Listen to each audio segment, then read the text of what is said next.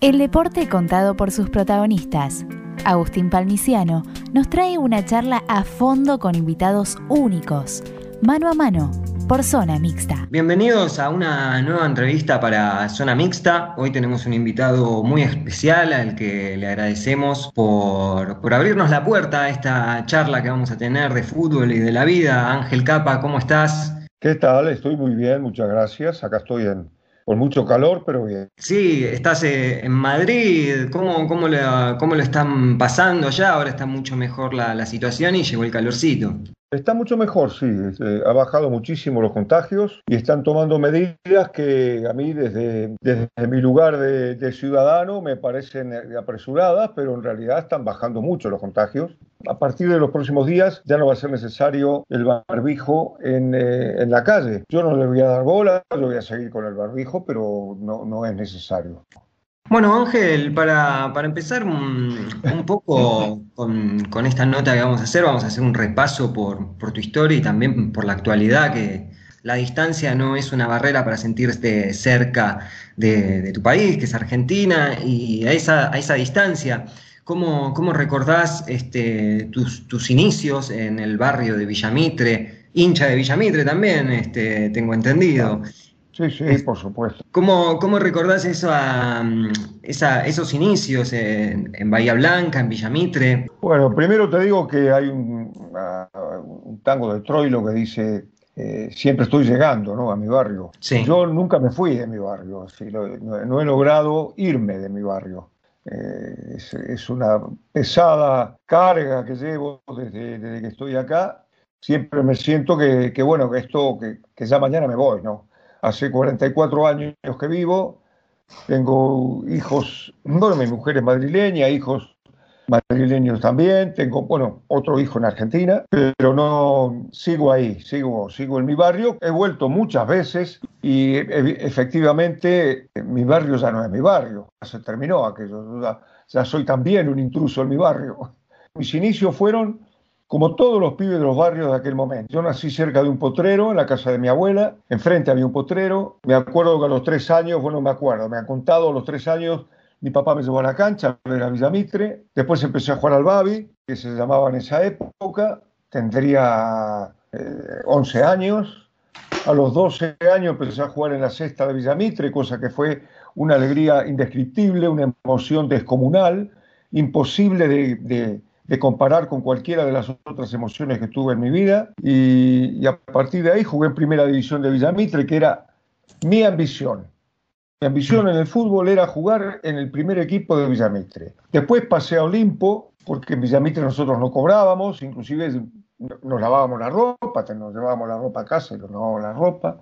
Y después de Olimpo eh, estuve en la selección de Bahía Blanca también, donde había campeonatos argentinos, que se llamaban Becar Varela, donde había donde el fútbol argentino era tratado de otra manera, el fútbol del interior, y, y tenía cierta entidad.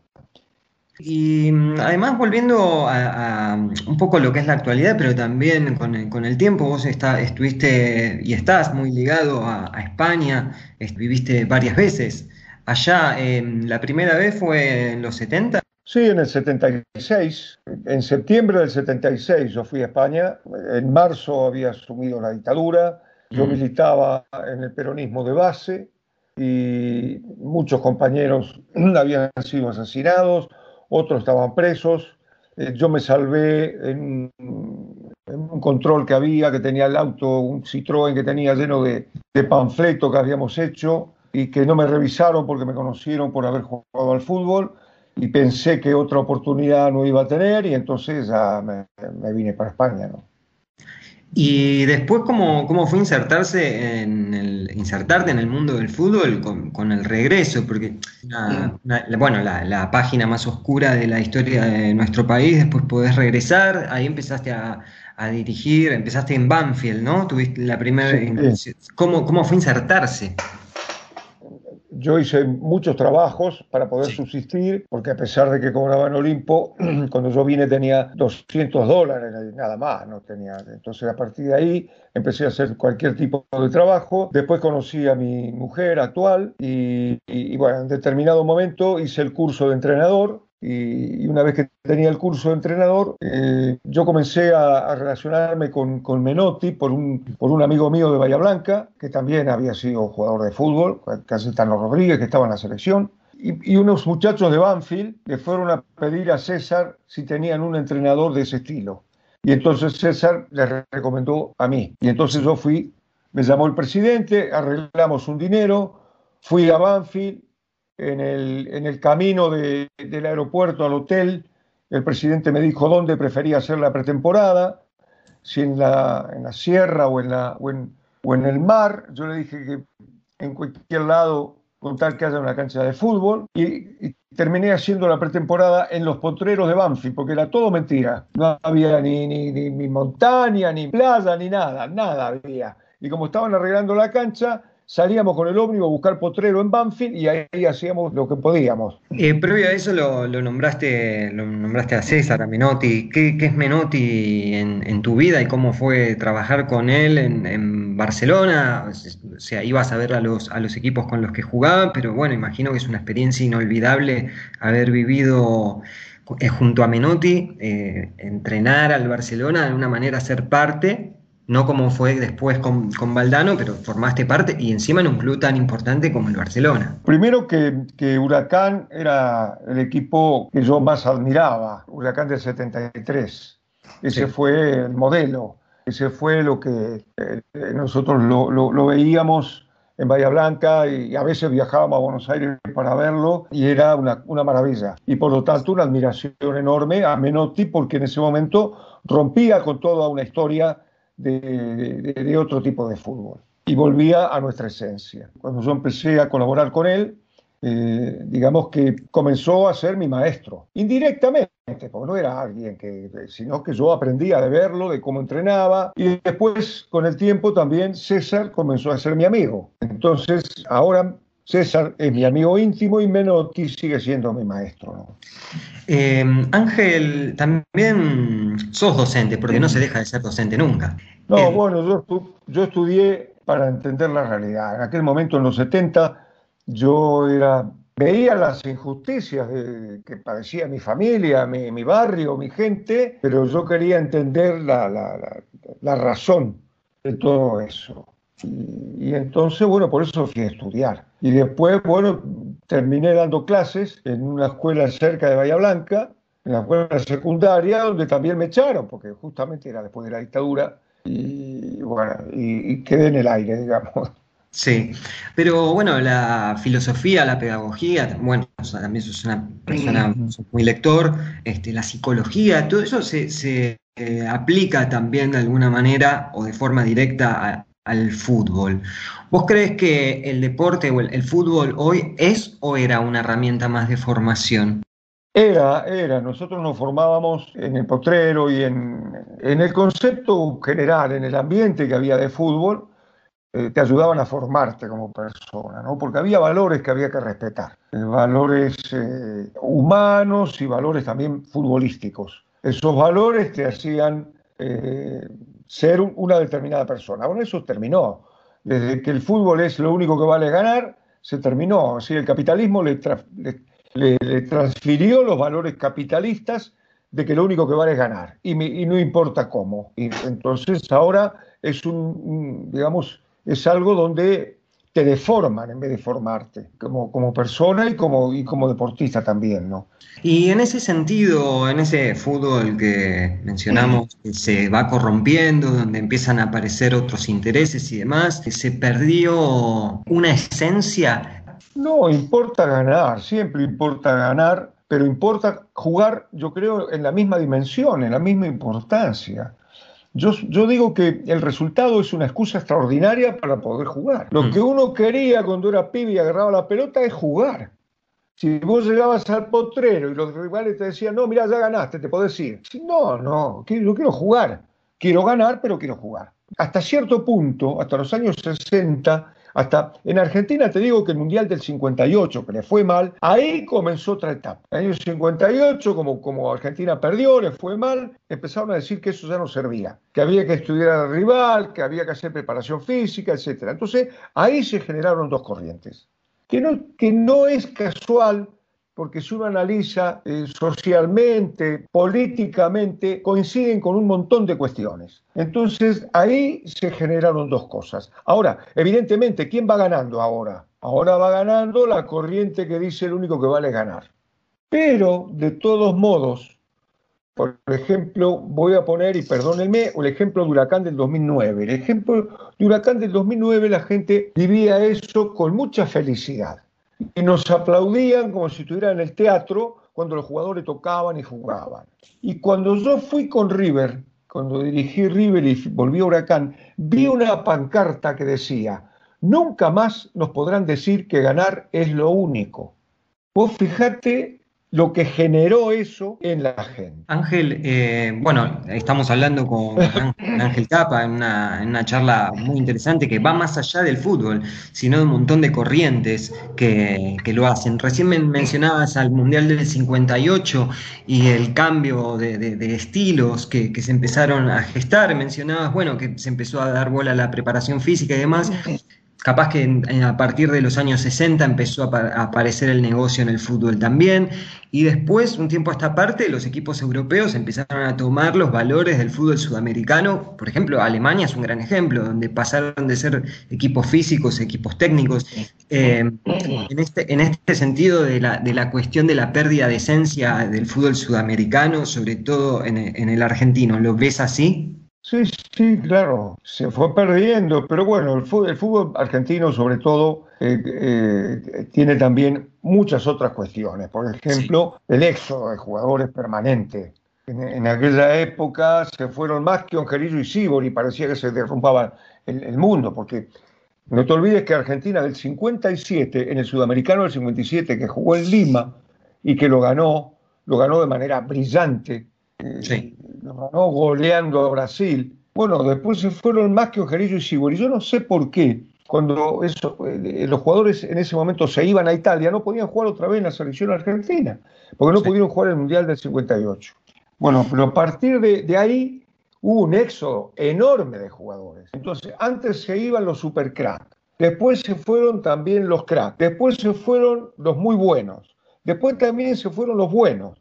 Ahora se van también los regulares, entonces es difícil.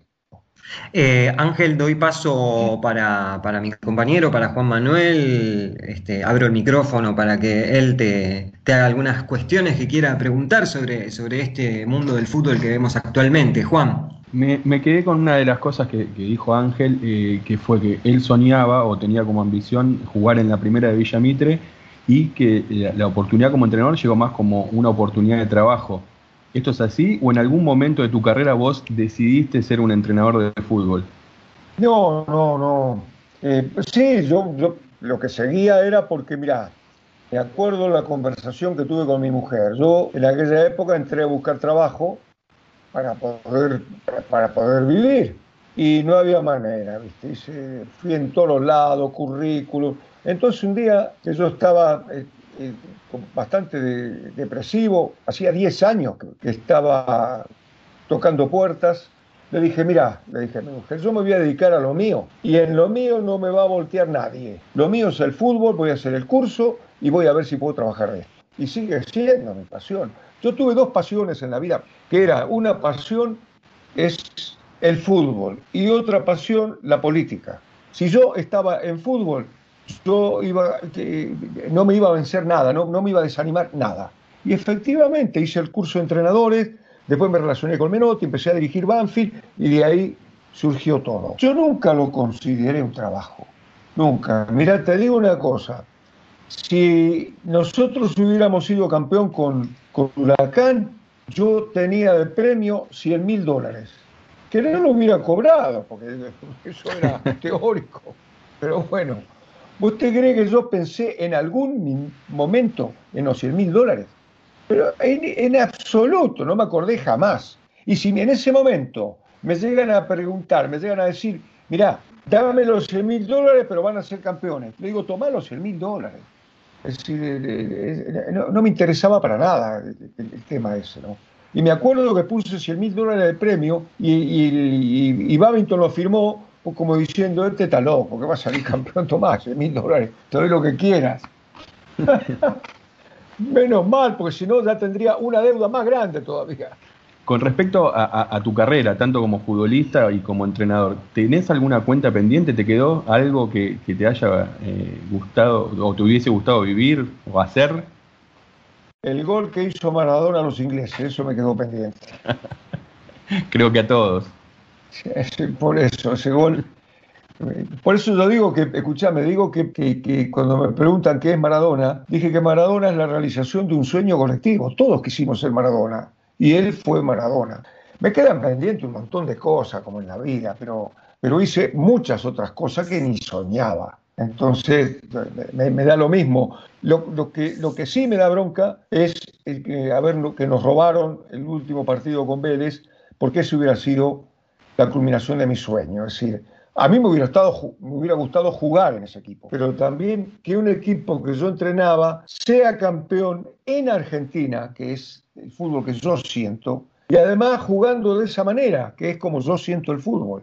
Vamos a, volver un poquito eh, con lo huracán, pero nombraste a Diego, eh, salió Diego en la charla. ¿Cómo viviste eh, el tema de la muerte de Maradona? ¿Cómo te afectó? Y muchísimo, porque, porque Diego, además de ser un genio, además de ser eso, además de ser la realización de un sueño colectivo, era un tipo que nunca traicionó a su clase social era un jugador que siempre defendió a, su clase, que políticamente siempre estuvo donde tuvo que estar y se la jugó. Se la jugó con Fidel a favor, se la jugó con el Che, Chávez, con Maduro, con todo lo que significa. Después tuvo contradicciones en algún momento, sí, las tuvo, yo también las tuve, y no pasa nada, y todos las tuvimos. Pero en general, si había una pelea, él estaba de la trinchera del lado nuestro, siempre nunca lo iba a saber del otro lado. Y por eso, entre otras cosas, no lo soportó la clase dominante. Eh, mencionabas a, Diego, obviamente, y también, bueno, tuviste relación con, muchos de los grandes del, fútbol. Eh, tuviste relación con Alfredo Di Stefano. ¿Cómo era Alfredo era un tipo de barracas que nunca sabía, nunca había salido de barraca también, y era un tipo que nos encontrábamos muchas veces en un restaurante acá en Madrid donde íbamos a comer, y él también. Entonces, si él estaba de buen humor, porque había, tenía, eh, por ahí si estaba de mal humor, ni, ni siquiera lo saludes. Ya, ya te dabas cuenta de movida. Y si estaba de buen humor, entonces el tipo se acercaba a la mesa y hablaba y contaba anécdotas, y nosotros aprendíamos, ¿no? Con, los ojos abiertos y escuchando todo lo que decía. Un tipo muy sencillo. Nunca creyó que era Di Stefano. Nunca fue Di Stefano el, gran famoso. Era un chico de barraca que había jugado bien al fútbol. Y me acuerdo que una vez vino, vino, estaba jodido el tema económico y él decía, estaba hablando decía, no, y ahora está jodido el tema, ¿eh? Es que estaba, para, estaba jodido para los demás, no para él. Pero él todavía seguía con esa mentalidad, ¿viste? era un tipo formidable. Cuando yo me vine a Huracán, cuando fui a Huracán, siempre cuento esa anécdota porque yo le dije, digo, ahí en, en ese restaurante, le digo, Alfredo, me llamó Huracán, voy a dirigir Huracán. Uy, me dijo, qué bien. Te voy a decir dos cosas. La primera, vas al equipo que menos plata tiene en el mundo. Y la segunda vas a un lugar donde vas a poder cumplir tus sueños. Las dos cosas eran ciertas. Escúchame, cuando volví, entro en el restaurante y él estaba comiendo con otra gente, me mira así y me dijo, ¿te afanaron? y digo, sí, Alfredo. Dijo, uh, no, te afanaron. Ya teníamos el telegrama hecho, dice acá, para de, felicitarte, se te chorearon. Bueno, era, un tipo extraordinario. Hay una acusación que, se les hace a, muchos de los teóricos del fútbol, vos, Bielsa, que es la, acusación de, de vendehumo. ¿Qué opinión tenés? Te contesto en broma con una alguien que escribió uno de Huracán. Dijo, si Capa vende humo, yo se lo compro todo. no, pero escúchame, eso es inevitable, eso no. Ahora, aquellos tipos que dicen hay que ganar como sea. No hay una frase más humeante que esa. ¿Qué quiere decir ganar como sea? No sé, ¿qué quiere decir? Otra frase llena de humo. El esfuerzo no se negocia. Muy bien, ¿qué se negocia? ¿Talento? No. La precisión tampoco. La habilidad, ¿qué es lo que se negocia? Nada. Por lo tanto, decir el esfuerzo no se negocia es vender humo. ¿Sabe qué pasa? Que la ideología dominante Si vos decís hay que trabajar, hay que luchar, hay que pelear, es eso. Eso te lo admiten como bueno.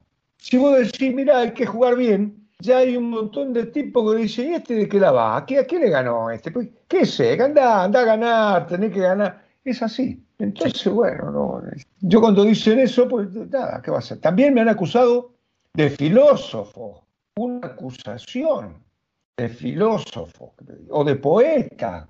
Ojalá fuera poeta, filósofo, ni loco, pero bueno, te acusan de eso, ¿qué va a ser? Sí, sí, porque me quedaba con, con lo de Huracán y aquel, aquel partido con Vélez, y en ese momento no existía lo que es, hoy el VAR. ¿Qué opinión tenés del VAR y si crees que eh, hubiera cambiado el resultado de aquel momento o, no confías tanto en el VAR? A ver, lo que no confío es en el, fútbol argentino. Y te digo por qué. El segundo presidente de la AFA, el fútbol argentino es profesional desde 1931. El segundo presidente de la AFA, que ahora no me acuerdo bien si era en el 34 o en el 35, el lema para que lo voten era voy a terminar con los sobornos. 1934, duró un año, lo echaron, no terminó con los sobornos. Desde ahí el fútbol argentino es, como dijo el Tata Martino, corrupto y tramposo. ¿Hay alguna garantía que los tipos que están en el bar no sean corruptos y tramposos en el fútbol argentino? No, ninguna garantía. Entonces, lo único que hubiera estado bien es un árbitro, a ver, ¿qué palabra puedo decir? Porque si no, para no meter la pata jurídicamente. Un buen árbitro, vamos a decir, un buen árbitro. ¿Qué, qué opinas de Marcelo Gallardo? ¿Te parece una revolución lo de Gallardo en el fútbol argentino? Me parece que es un, un, un riñón de River. Gallardo es una parte de River. Los clubes no lo hacen los dirigentes, lo hacen los jugadores, sobre todo la historia de los clubes, los grandes jugadores, por supuesto, y la, y la gente. Y Gallardo es parte de River. Y por lo tanto, Gallardo es el técnico ideal de River. Y, bueno, y lo ha demostrado y lo sigue demostrando. Digo esto a pesar de que cada vez que yo opiné de Gallardo o de River, en, en, algunos diarios, en Olé, por ejemplo, y en el Marca de, Argentina, tratan de encontrar algo para ponerlo, para darlo vuelta y enfrentar y hacer quilombo. Entonces yo dije, no hablo más de Gallardo ni de River, porque diga lo que diga, mirá, te doy un ejemplo. Me preguntaron de Bielsa en una radio y yo hablé lo que siento de Bielsa, todo a favor de Bielsa. ¿Sabe qué título salió en el marca de Argentina? Capa mata a Bielsa. No se puede creer. Entonces, bueno, yo le digo, no, no hablo más de Bielsa, porque, porque yo sé que a lo mejor no tienen nada contra mí, pero yo dije, por ejemplo, que los, los campeonatos cortos a veces se ganan de casualidad o, o por algunas casualidades o a veces se pierden de casualidad. ¿Sabe qué pusieron? Que Gallardo ganó la Copa de América de casualidad, dijo Capo. No se puede creer. Y con esto que, hablas de, la importancia de la identidad de Gallardo en River, imagino de los otros clubes lo mismo, ¿cómo ves a, la selección argentina? ¿Se puede trasladar esta identidad al, equipo nacional? ¿Existe esta identidad en la Argentina? ¿Y cómo nos ves eh, a futuro con, lo que va a ser lamentablemente la, eh, retirada de Messi en no tanto tiempo. Yo creo que los entrenadores de, la selección tienen un problema muy serio, que no pueden entrenar, no tienen tiempo de entrenar, salvo ahora que están todos juntos, ¿no?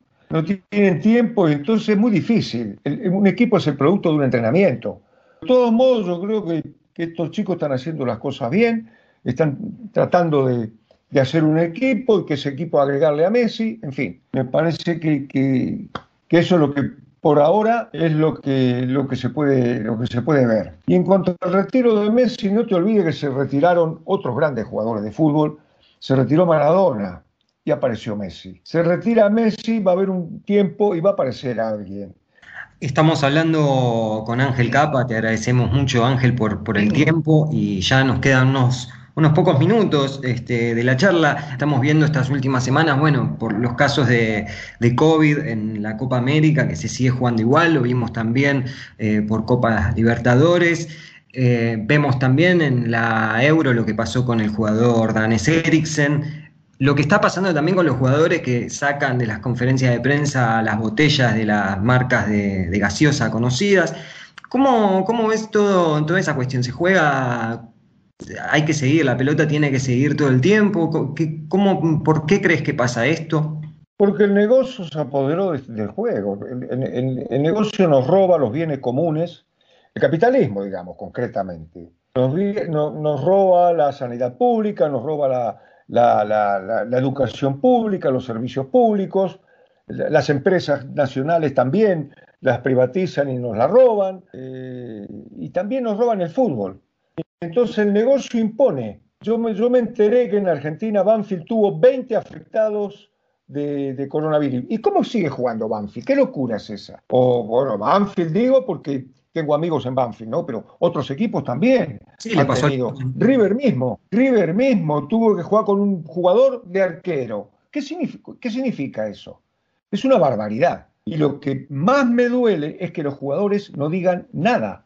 Eso es lo que más me duele. ¿Por qué van a jugar a Brasil? Porque si los jugadores dicen no, a Brasil no vamos a jugar porque es una locura en medio de, de muertos de todos los días, más de mil muertos todos los días, no, no vamos a jugar ahí. Si los jugadores dicen eso, se termina la historia. Pero los jugadores no dicen nada. Ángel, ¿le encontrás relación a esto también trasladándolo a la euro, donde un jugador saca una botella de gaseosa pero no se solidariza diciendo no podemos, si hay un jugador que entra en paro, que por suerte está la ley de que tiene que haber un desfibrilador en todos los estadios, porque los primeros tres minutos eh, son, son clave, porque da el 80% de posibilidad de sobrevivir.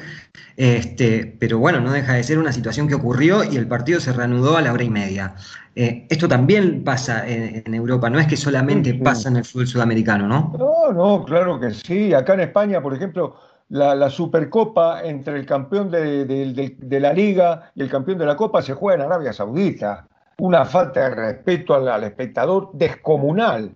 Además juegan cuatro equipos, antes jugaban los campeones, ahora juegan campeones y subcampeones para que haya más televisión. Bueno, y tampoco dicen nada, el único que lo dice es Cross, el único que, escuché. Y en, este caso, efectivamente, los jugadores tendrían que haber dicho, no jugamos. Los jugadores de Finlandia y de Dinamarca tendrían que haber dicho, no, este partido no se puede jugar ahora. Vamos a jugarlo mañana, pasado, cuando sea, pero no se puede seguir jugando ahora. Afortunadamente el jugador estaba bien, ¿no? Estaba recuperado, digamos. Sí, sí, en cuanto a la botella, que, retiró, me parece extraordinario. Los diarios deportivos acá, ¿cómo le dieron? Le dieron con todo, pero bueno, ¿quién se cree que es? Porque los auspiciantes, nadie va a querer auspiciar. Claro, los, diarios deportivos a favor de qué? De la Coca-Cola, naturalmente. Lo que hizo Cristiano Ronaldo estuvo muy bien, porque además utilizó su prestigio. Si es pobrecito un jugador de, de no sé qué, de Finlandia, por ahí lo sancionan, a Cristiano Ronaldo no. Y el otro que fue Pogba, que retiró una botella de, cerveza. ¿A vos te parece que puede haber una, botella de cerveza promocionando al deporte? Y me parece bien que esos jugadores utilicen su prestigio para eso, porque Cristiano Ronaldo lo que hizo fue a favor de la salud de los jóvenes. Y eso no lo dicen los diarios deportivos de acá de España, no sé en otro lado bueno, ahora que se está jugando Eurocopa, está, está, jugando Francia, el último campeón del mundo, Brasil está en un gran nivel. ¿Qué, equipo de la actualidad eh, te gusta ver o, cuál fue el último equipo con el cual te sentiste representado? Equipo Manchester City. Holanda en el último partido con, con, Ucrania hicieron un partidazo de fútbol. Hacía rato que no disfrutaba tanto de un partido de fútbol. Un domingo a la tarde ideal para Ángel Capa es estando al borde de la cancha eh, entrenando un equipo o es en el living de su casa leyendo o escuchando música? Si me olvido de la edad que tengo, un domingo a la tarde lo ideal sería estar jugando al fútbol. Eso sería lo ideal. Para estar leyendo, todo tiene su tiempo. Además, yo leo por la mañana. A la mañana la utilizo para leer. Me levanto muy temprano y entonces una vez que que leo todo los, lo, que tengo que leer para, para informarme, o sea, medios alternativos, porque a partir ya del mediodía ya voy perdiendo energía, digamos. Entonces ya, ya, ya, ya no, ya, ¿sabe lo que leo a partir del mediodía? Leo cuentos o leo novelas. pero lo, otro, lo que, más, lo que más me interesa, que son los ensayos, eso lo leo por la mañana. Con respecto a aquel año 2009, eh, seguís soñando con, ese partido, este, te queda remordimiento, te queda broncas, ¿qué, qué sentís? Dolor, siento un dolor enorme por la gente. Te duele porque te robaron, te duele porque te sentís robado, porque si hubiéramos perdido normalmente, bueno, hubiéramos llegado hasta ahí y se terminó, ¿qué va a ser? Sí. Pero si te roban, no te olvidas nunca. No hay un solo día de mi vida que no me acuerde en ese partido. Ángel, te agradecemos mucho. Hablamos con, Ángel Capa, nos dimos un gustazo, la verdad, es una charla muy, muy enriquecedora porque creemos que la pelota no es solamente un juego, sino que se explica a partir de, muchas cosas, así que de mi parte te, agradezco mucho por el contacto y fue una hermosa charla. Juan, no sé si quieres decir algo más, este, te agradecemos. No, agradecer, agradecer por, el tiempo y por eh, la manera en que se brindó ante cada pregunta y bueno, darnos esta oportunidad que la verdad disfruté mucho. Así que Ángel, muchas gracias. Bueno, eh, les quiero decir antes que nada que en, eh, en la izquierda diario había que firmar para que se una la izquierda en Argentina, así que acabo de firmar eso también. Espero ojalá que se una la izquierda, porque si no, seguimos cantando el bolero de los panchos. Nosotros, que nos queremos tanto, tenemos que separarnos. Bueno, no, nosotros nos queremos tanto y vamos a unirnos, vamos a hacer el bolero al revés. Así que bueno, muchas gracias muchachos, muchas gracias por la, por la charla. ¿eh? Muchas gracias a vos, te mando un abrazo y hasta la próxima.